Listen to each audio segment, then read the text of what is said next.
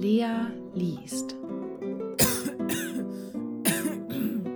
Oscar Wilde Der glückliche Prinz.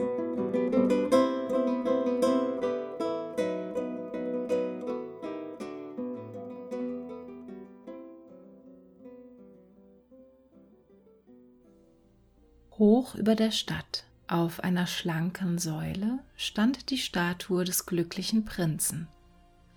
Er war über und über mit feinem, dünnen Blattgold bedeckt. Zu Augen hatte er zwei strahlende Saphire, und an seinem Schwertgriff funkelte ein großer roter Rubin. Er wurde wirklich sehr bewundert. Er ist so schön wie ein Wetterhahn, bemerkte einer der Ratsherren, der sich gern in dem Ruf gefiel, Kunstgeschmack zu besitzen nur nicht ganz so nützlich, fügte er hinzu, aus Furcht, die Leute könnten ihn für unpraktisch halten, was er keineswegs war. Warum kannst du nicht so sein wie der glückliche Prinz? fragte eine verständige Mutter ihren kleinen Jungen, der sich die Augen nach dem Mond ausweinte. Dem glücklichen Prinzen fiele es nicht im Traum ein, um etwas zu weinen. Ich bin froh, dass es wenigstens einen auf der Welt gibt, der vollkommen glücklich ist, murrte ein Enttäuschter, als er das herrliche Standbild betrachtete. Er sieht aus wie ein Engel, sagten die Waisenkinder, als sie in ihren hellen scharlachroten Umhängen und reinlichen weißen Kittelschürzen aus der Kathedrale kamen. Woher wisst ihr das? fragte der Mathematiklehrer Ihr habt doch noch nie einen gesehen. Oh, doch, haben wir wohl, in unseren Träumen, erwiderten die Kinder. Und der Mathematiklehrer runzelte die Stirn und zog eine strenge Miene, denn er billigte es nicht, wenn Kinder träumten. Eines Nachts flog ein kleiner Schwalberich über die Stadt, seine Freunde waren sechs Wochen zuvor nach Ägypten gereist, er aber war zurückgeblieben, denn er hatte sich in das allerschönste Schilfrohr verliebt. Er war der Schönen zu Beginn des Frühlings begegnet, als er am Fluss einem großen gelben Falter nachjagte, und ihre zarte Taille hatte ihn so betört, dass er innehielt, um mit ihr zu plaudern. Soll ich dich lieben? fragte der Schwalberich, der gern gleich zur Sache kam, und das Schilfrohr neigte sich tief vor ihm. So umkreiste er die Schöne, streifte das Wasser mit seinen Schwingen und schlug kleine silberne Wellen.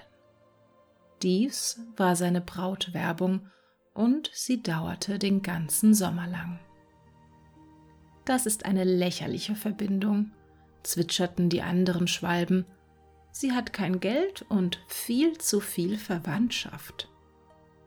Und tatsächlich war der Fluss voller Schilfrohr. Dann, als der Herbst kam, flogen sie alle davon. Als sie fort waren, wurde dem Schwalberich einsam, und er begann seiner Herzensdame überdrüssig zu werden. Sie versteht nichts von Konversation, sagte er, und ich fürchte, sie ist eine Kokette, denn sie flirtet immerzu mit dem Wind.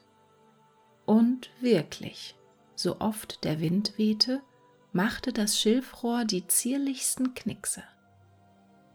Ich gebe zu, sie ist häuslich, fuhr er fort, aber ich liebe es zu reisen, und folglich sollte auch meine Frau es lieben. Willst du mit mir kommen? fragte er sie schließlich, aber das Schilfrohr schüttelte den Kopf. So fest war sie mit ihrer Heimat verbunden. Du hast dein Spiel mit mir getrieben, rief er. Ich mache mich auf zu den Pyramiden. Lebe wohl. Und er flog davon. Er flog den ganzen Tag und zur Nachtzeit erreichte er die Stadt. Wo soll ich absteigen? fragte er. Hoffentlich hat die Stadt Vorkehrungen getroffen. Da erblickte er das Standbild auf der schlanken Säule. Hier will ich absteigen, rief er, das ist ein hübsches Plätzchen mit reichlich frischer Luft. Also ließ er sich genau zwischen den Füßen des glücklichen Prinzen nieder. Ich habe ein goldenes Schlafgemach, sagte er leise bei sich, als er sich umsah, und traf Anstalten, sich schlafen zu legen, doch als er den Kopf unter den Flügel stecken wollte, fiel ein großer Tropfen Wasser auf ihn herab. Wie sonderbar, rief er, es steht nicht eine Wolke am Himmel, die Sterne prangen hell und klar, und doch regnet es. Das Klima in Nordeuropa ist wirklich schauderhaft. Das Schilfrohr liebte den Regen, aber das geschah nur aus Selbstsucht. Da fiel ein zweiter Tropfen. Wozu soll ein Standbild gut sein, wenn es keinen Regen abhalten kann? fragte er sich. Ich muss mich nach einem geeigneten Schornsteinaufsatz umtun. Und er beschloss, weiter zu fliegen. Aber noch ehe er seine Flügel ausgebreitet hatte, fiel ein dritter Tropfen, und er blickte empor und sah, ah, was sah er da? Die Augen des glücklichen Prinzen standen voller Tränen, und Tränen rannen ihm über die goldenen Wangen. Sein Antlitz glänzte so schön im Mondenlicht, dass der kleine Schwalberich ganz von Mitleid erfüllt wurde. Wer seid ihr? fragte er. Ich bin der glückliche Prinz. Warum weint ihr dann? fragte der Schwalberich. Ihr habt mich ganz durchnässt.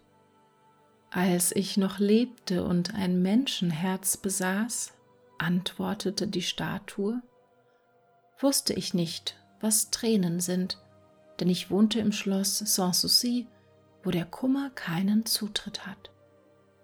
Am Tag spielte ich mit meinen Gefährten im Garten und des Abends führte ich im großen Saal den Tanz an. Rings um den Garten lief eine sehr hohe Mauer, aber ich hatte keine Lust zu fragen, was wohl dahinter lag, so schön war alles um mich her. Meine Höflinge nannten mich den glücklichen Prinzen und wahrhaftig, ich war glücklich, wenn denn Vergnügen Glück bedeutet. So lebte ich und so starb ich. Und nun, da ich tot bin, hat man mich hier aufgestellt, so hoch, dass ich alle Hässlichkeit und alles Elend meiner Stadt sehen kann, und ist auch mein Herz aus Blei, so kann ich doch nicht umhin zu weinen. Was? Er ist gar nicht aus gediegenem Gold? sagte der Schwalberich bei sich. Er war zu höflich, um persönliche Bemerkungen laut auszusprechen. Weit weg von hier, fuhr das Standbild mit leiser melodischer Stimme fort, weit weg von hier, in einer kleinen Straße steht ein ärmliches Haus. Eines der Fenster ist offen und durch das Fenster kann ich eine Frau an einem Tisch sitzen sehen. Ihr Gesicht ist schmal und verhärmt und sie hat grobe rote Hände, ganz von Nadeln zerstochen, denn sie ist Näherin.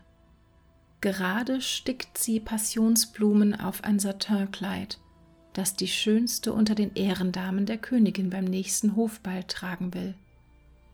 In einem Winkel der Kammer liegt ihr kleiner Junge krank zu Bett. Er fiebert und verlangt nach Orangen. Seine Mutter hat nichts, was sie ihm geben könnte, als Wasser vom Fluss, und darum weint er. Schwalbe, kleine Schwalbe, willst du ihr nicht den Rubin aus meinem Schwertgriff bringen? Meine Füße sind am Sockel befestigt und ich kann mich nicht rühren. Man erwartet mich in Ägypten, sagte der Schwalberich. Meine Freunde fliegen den Nil auf und nieder und plaudern mit den großen Lotusblüten. Bald werden sie sich im Grabmal des großen Königs schlafen legen. Dort ruht der König selbst in einem bemalten Sarg. Er ist in gelbes Linnen gehüllt und einbalsamiert mit duftenden Salben. Um den Hals trägt er eine Kette aus blassgrüner Jade und seine Hände sind wie welkes Laub. Schwalbe, kleine Schwalbe, sagte der Prinz, willst du nicht eine Nacht lang bei mir bleiben und mein Bote sein? Der Junge ist so durstig und die Mutter so betrübt. Ich glaube, ich mag keine Knaben, antwortete der Schwalberich. Letzten Sommer, als ich mich am Fluss aufhielt, da waren zwei ungezogene Burschen, die Söhne des Müllers, die bewarfen mich dauernd mit Steinen. Getroffen haben sie mich natürlich nicht, dafür fliegen wir Schwalben zu flink. Außerdem entstamme ich einer Familie, die berühmt ist für ihre Wendigkeit. Aber dennoch, es war ein Zeichen von Geringschätzung. Doch der glückliche Prinz blickte so traurig drein, dass er den kleinen Schwalberich dauerte. Es ist sehr kalt hier, sagte er, aber ich will eine Nacht lang bei euch bleiben und euer Bote sein. Ich danke dir, kleine Schwalbe, sagte der Prinz. Also pickte der Schwalberich den großen Rubin aus des Prinzen Schwert, hielt ihm im Schnabel und flog davon über die Dächer der Stadt. Er kam am Turm der Kathedrale vorbei, wo die aus weißem Marmor gemeißelten Engel standen. Er kam am Schloss vorbei und hörte die Klänge der Tanzmusik. Ein schönes Mädchen trat mit seinem Geliebten auf den Balkon heraus. Wie wunderherrlich sind die Sterne, sagte er zu ihr, und wie wunderherrlich ist die Macht der Liebe. Hoffentlich wird mein Kleid rechtzeitig fertig für den Staatsball, entgegnete sie. Ich habe Auftrag erteilt, es mit Passionsblumen zu besticken, aber die Näherinnen sind zu faul. Er flog über den Fluss und sah die Laternen, die an den Schiffsmasten hingen. Schließlich gelangte er zu dem ärmlichen Haus und schaute hinein. Der Junge wälzte sich fiebrig auf seinem Bett und die Mutter war eingeschlafen, sie war so erschöpft. Er hüpfte hinein und legte den großen Rubin neben den Fingerhut der Frau auf den Tisch. Dann umflog er sachte das Bett und fächelte die Stirn des Jungen mit seinen Schwingen. Wie kühl mir wird, sagte der Junge, ich muss wohl genesen. Und er sank in einen köstlichen Schlummer. Darauf flog der Schwalberich zurück zu dem glücklichen Prinzen und erzählte ihm, was er getan hatte. Es ist sonderbar, bemerkte er, aber jetzt ist mir ganz warm, obschon es so kalt ist. Das kommt daher, dass du eine gute Tat getan hast, sagte der Prinz. Und der kleine Schwalberich fing an nachzudenken, und darüber schlief er ein. Nachdenken machte ihn immer schläfrig. Als der Tag anbrach, flog er zum Fluss hinab und nahm ein Bad. Welch ein bemerkenswertes Phänomen, sagte der Professor der Ornithologie, der eben über die Brücke ging. Eine Schwalbe im Winter. Und er schrieb einen ausführlichen Brief an das Lokalblatt. Jeder zitierte daraus, so viele Wörter enthielt er, die niemand verstand. Heute Abend reise ich nach Ägypten, sagte der Schwalberich und bei dieser Aussicht wurde er ganz übermütig. Er besuchte alle öffentlichen Denkmäler und saß lange auf der Spitze des Kirchturms. Wo er auch hinflog, pfiffen die Spatzen und sagten einander, Welch vornehmer Fremder! Und daran fand er großen Gefallen. Als der Mond aufging, flog er zurück zu dem glücklichen Prinzen. Habt ihr irgendwelche Aufträge für Ägypten? rief er ich breche gleich auf. Schwalbe, kleine Schwalbe, sagte der Prinz, willst du nicht noch eine Nacht lang bei mir bleiben? Man erwartet mich in Ägypten, antwortete der Schwalberich. Morgen fliegen meine Freunde zum zweiten Katarakt hinauf. Dort zwischen den Binsen suhlt sich das Flusspferd, und auf einem großen Granithaus thront der Gott Memnon. Die ganze Nacht hindurch schaut er nach den Sternen, und wenn der Morgenstern leuchtet, stößt er einen Jubelschrei aus, und dann verstummt er wieder. Um Mittag kommen die gelben Löwen an den Saum des Wassers, um zu trinken. Sie haben Augen wie grüne Berille, und ihr Gebrüll ist lauter als das Gebrüll des Katarakts. Schwalbe, kleine Schwalbe, sagte der Prinz, weit weg von hier, am Ende der Stadt, sehe ich einen jungen Mann in einer Mansarde. Er beugt sich über ein mit Papieren bedecktes Pult, und neben ihm in einem Wasserglas steht ein Bund welker Veilchen. Sein Haar ist braun und gelockt. Seine Lippen sind rot wie ein Granatapfel und er hat große verträumte Augen. Gerade versucht er ein Stück für den Schauspieldirektor zu vollenden, aber ihm ist zu kalt, als dass er weiterschreiben könnte. Das Feuer im Kamin ist erloschen und vor Hunger ist ihm ganz schwach. Ich will noch eine Nacht lang bei euch warten, sagte der Schwalberich der wirklich ein gutes Herz hatte. Soll ich ihm auch einen Rubin bringen? O weh, ich habe keinen Rubin mehr, sagte der Prinz. Meine Augen sind alles, was mir geblieben ist. Sie sind aus seltenen Saphiren gemacht, die man vor tausend Jahren aus Indien hergebracht hat. Reiß eines davon aus und bringe es ihm. Er wird es dem Juwelier verkaufen, Brennholz beschaffen und sein Stück vollenden. Lieber Prinz, sagte der Schwalberich, das kann ich nicht tun. Und er begann zu weinen.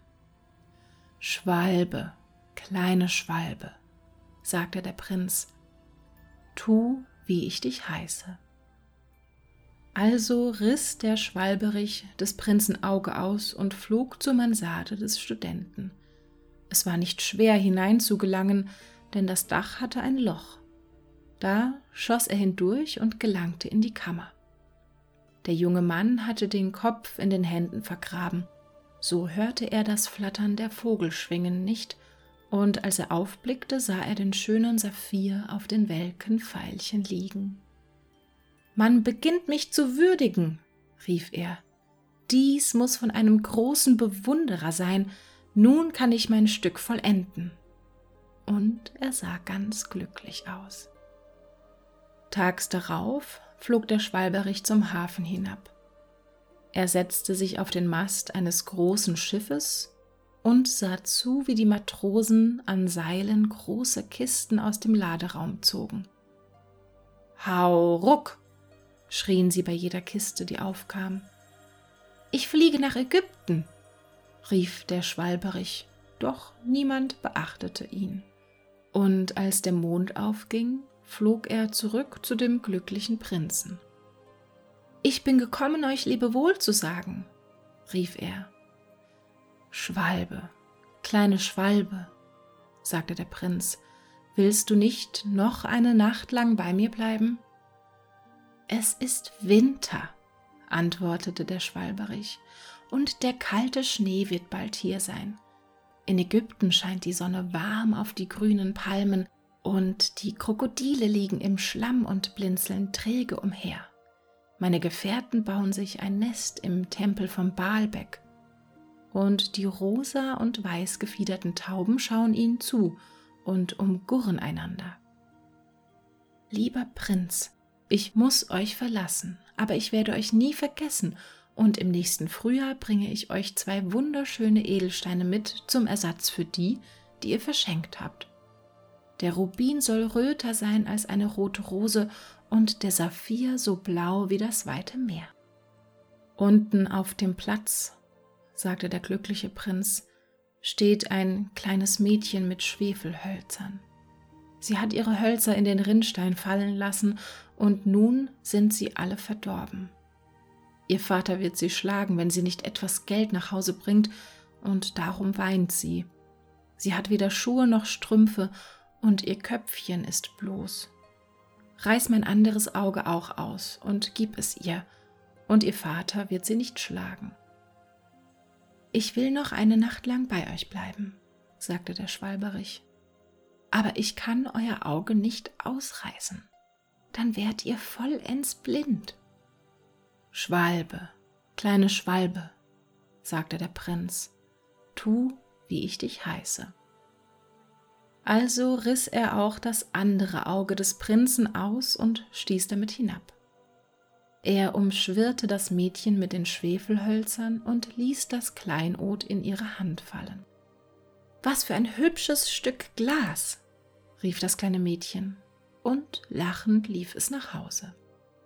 Da kehrte der Schwalberich zurück zu dem Prinzen. Nun seid ihr blind, sagte er, und ich will für immer bei euch bleiben. Nein, kleine Schwalbe, sagte der arme Prinz, du musst nach Ägypten reisen. Ich will für immer bei euch bleiben, sagte der Schwalberich und schlief ein zu des Prinzen Füßen. Den ganzen nächsten Tag saß er auf des Prinzen Schulter und erzählte ihm Geschichten von allem, was er in der Fremde gesehen hatte.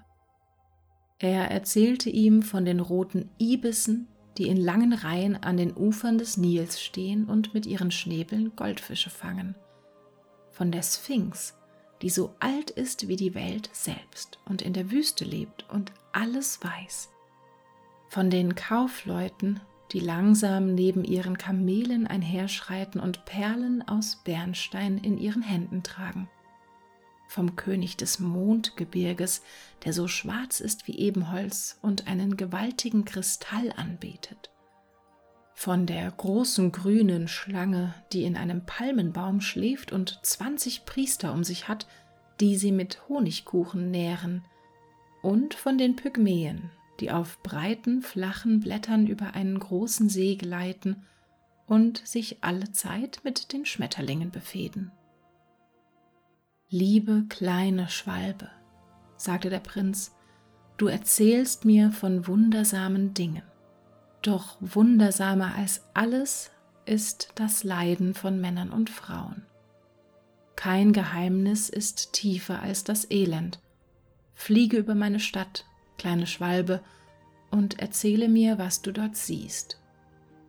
Also flog der Schwalberich über die große Stadt und sah, wie die Reichen in ihren schönen Häusern es sich wohl ergehen ließen, indes die Bettler draußen vor den Toren kauerten.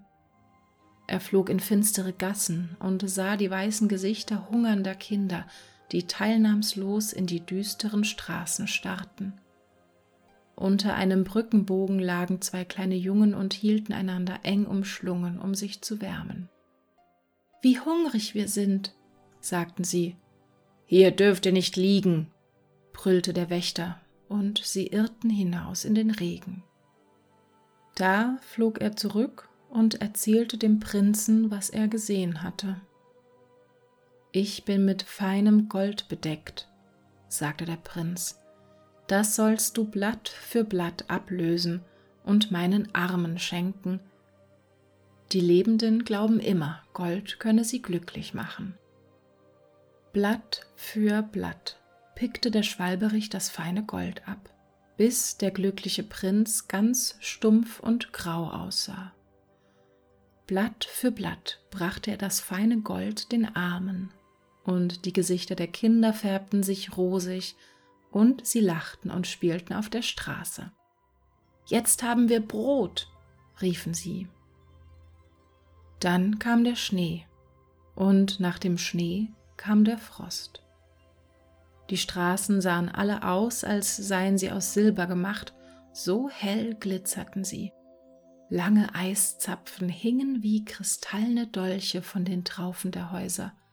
Alle Welt lief in Pelzen umher, und die kleinen Jungen trugen scharlachrote Mützen und liefen Schlittschuh auf dem Eis. Dem armen kleinen Schwalberich wurde kälter und kälter. Aber er wollte den Prinzen nicht verlassen, dafür liebte er ihn zu sehr. Vor der Tür des Bäckers, wenn dieser nicht hinsah, pickte er Krumen auf und suchte sich zu wärmen, indem er mit den Flügeln schlug. Schließlich aber erkannte er, dass er sterben müsse. Er besaß eben noch genügend Kraft, um noch einmal auf des Prinzen Schulter hinaufzufliegen. Lebt wohl, lieber Prinz, flüsterte er. Darf ich euch die Hand küssen? Ich bin froh, dass du endlich nach Ägypten reist, kleine Schwalbe, sagte der Prinz. Du bist schon zu lange hier. Aber du musst mich auf die Lippen küssen, denn ich liebe dich. Nicht nach Ägypten reise ich, sagte der Schwalberich. Ich reise zum Haus des Todes. Der Tod ist der Bruder des Schlafes, nicht wahr? Und er küsste den glücklichen Prinzen auf die Lippen und fiel ihm tot zu Füßen. In diesem Augenblick tönte aus dem Innern des Standbilds ein eigentümliches Krachen, als wäre etwas zerbrochen. Und tatsächlich war das bleierne Herz mitten entzweigesprungen. Es war ja auch ein furchtbar strenger Frost. Am nächsten Morgen in der Frühe ging der Bürgermeister in Begleitung der Ratsherren unten über den Platz. Als sie an der Säule vorbeikamen, blickte er zur Statue hinauf. O je, wie schäbig der glückliche Prinz aussieht, sagte er. Wie schäbig in der Tat, riefen die Ratsherren, die dem Bürgermeister stets beipflichteten, und sie traten heran, um die Statue näher zu besehen. Der Rubin ist aus seinem Schwert gefallen, seine Augen sind ausgehöhlt und golden ist er auch nicht mehr, sagte der Bürgermeister. Eigentlich ist er nicht viel besser als ein Bettler. Nicht viel besser als ein Bettler, sagten die Ratsherren. Und hier liegt ihm doch wahrhaftig ein toter Vogel zu Füßen, fuhr der Bürgermeister fort. Wir müssen wirklich eine Verordnung erlassen, wonach es Vögeln nicht erlaubt ist, hier zu sterben. Und der Stadtschreiber notierte den Vorschlag. Also wurde das Standbild des glücklichen Prinzen abgerissen. Da er nicht mehr so schön ist, ist er auch nicht mehr nützlich, sagte der Kunstprofessor an der Universität. Darauf wurde das Standbild in einem Glutofen eingeschmolzen und der Bürgermeister berief eine Versammlung der Stadtbehörde ein, um darüber zu befinden, was mit dem Metall geschehen sollte. Natürlich brauchen wir ein anderes Standbild, sagte er, und das muss mein eigenes Standbild sein. Nein, meins, nein, meins, nein, meins, sagte jeder der Ratsherren, und sie gerieten in Streit. Als ich zuletzt von ihnen hörte, stritten sie noch immer. Wie eigenartig, sagte der Hüttenmeister in der Gießerei, dieses zerbrochene Bleiherz will einfach nicht schmelzen im Ofen. Wir müssen es fortwerfen. So warfen sie es auf einen Kehrichthaufen, wo schon der tote Schwalberich lag bringe mir die beiden kostbarsten Dinge in der Stadt, sagte Gott zu einem seiner Engel, und der Engel brachte ihm das bleierne Herz und den toten Vogel. Du hast recht gewählt, sagte Gott, denn in meinem Paradiesgarten soll der kleine Vogel in alle Ewigkeit singen, und rühmen soll mich der glückliche Prinz in meiner Stadt aus Gold.